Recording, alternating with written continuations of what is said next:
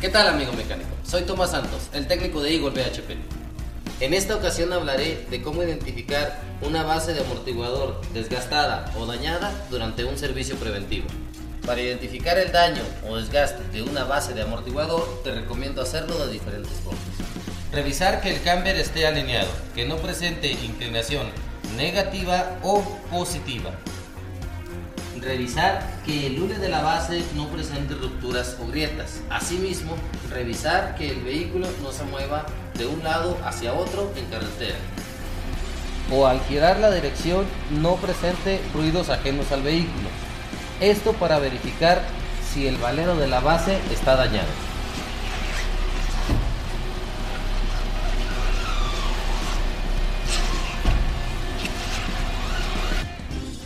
Generar muelleo constante en el vehículo para observar que el vástago del amortiguador no se mueva hacia un lado o hacia otro. Si se percibe algún daño o desgaste en la base de amortiguador, es necesario reemplazar ambos lados. En Ingol BHP, nuestros kits de base de amortiguador contienen valero. Recuerda amigo, este es un tip más de tu amigo Tomás. Síguenos en nuestras redes sociales.